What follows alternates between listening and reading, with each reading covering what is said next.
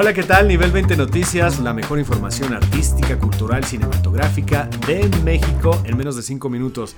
Y empezamos con una nota interesante que tiene que ver con este rollo del nuevo gobierno, de la cuarta transformación, independientemente de que estés o no a favor de este nuevo régimen que tenemos, pues no podemos negar que se están cumpliendo algunas de las promesas de campaña y aunque este programa no es de política, sí queremos hablar de la apertura del Centro Cultural Los Pinos el Complejo Cultural Los Pinos, que hasta el viernes fue la residencia oficial del presidente de la República y que fíjate, este domingo superó las 60 mil visitas, 60 mil personas de visita. Y eso que todavía no puedes visitar todas las zonas que integran este complejo, esta ex residencia oficial, sino solamente algunas, pero obviamente pues ha generado mucho interés, mucho morbo, incluso ver pues cómo viven los, los presidentes, ¿no? Cómo viven sobre todo los presidentes mexicanos en esta época que se habla tanto de austeridad that. Pues aparentemente sí es un lugar, si no ostentoso, pues bastante elegante, podríamos decir. Bueno, de entrada 56 hectáreas del predio, pues ya te dice algo, ¿no? 56 hectáreas.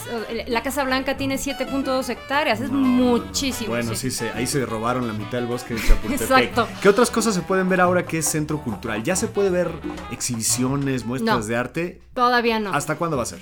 Mira, están en, este proceso de armar todo, toda la agenda, digamos, o la cartelera, pero por lo pronto se pueden ver la casa de Miguel Alemán, que al parecer fue la favorita del público en esta ocasión que abrieron las puertas. Está la casa de Lázaro Cárdenas, la de Miguel de la Madrid, el Salón Venustiano Carranza, la calzada de los presidentes, que bueno, están todos, incluyendo los, ahora sí que los presidentes malditos como Díaz Ordaz, también están. Y como Peña Nieto. Eh, sí, exacto. Más información en lospinosparatodos.com.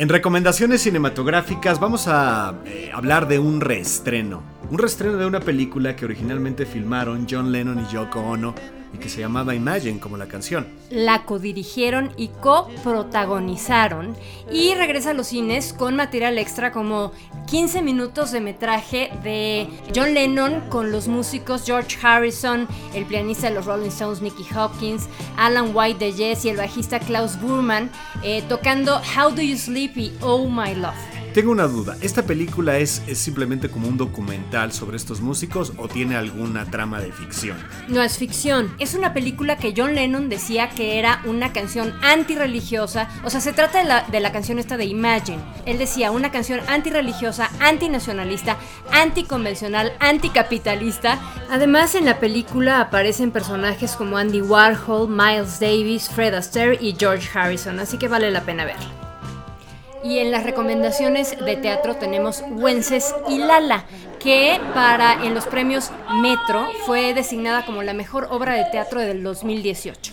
Yo tuve oportunidad de verla. Es una obra muy interesante porque son nada más dos actores, es un hombre y una mujer contando su vida. No voy a spoilear la obra, pero es interesante el ver cómo con tan pocos elementos en escena, una obra muy simple, minimalista por así llamarlo, y solamente dos personajes, pues construyen una puesta en escena interesante, con toques de comedia, con toques de drama, y a la gente parece que le gusta mucho porque se ha presentado ya con éxito en varios teatros de la Ciudad de México y del interior. Bueno, pues la pueden disfrutar todavía el martes 11 y martes 18 de diciembre a las 8.30 pm en la teatrería que está en Tabasco 152 en la colonia para los amantes del jazz de nivel 20 les tenemos la guía definitiva de lugares para escuchar buen jazz en la Ciudad de México. La primera recomendación es Parker and Lennox. Que es una recreación de los famosos speakeasies. Exactamente, los bares clandestinos de los años 20, la época de la prohibición.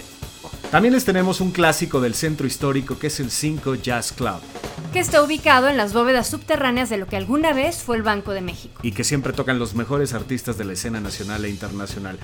Otro lugar ubicado en La Condesa es el Groove, que este tiene jazz en vivo todos los miércoles por la noche y jam sessions los martes.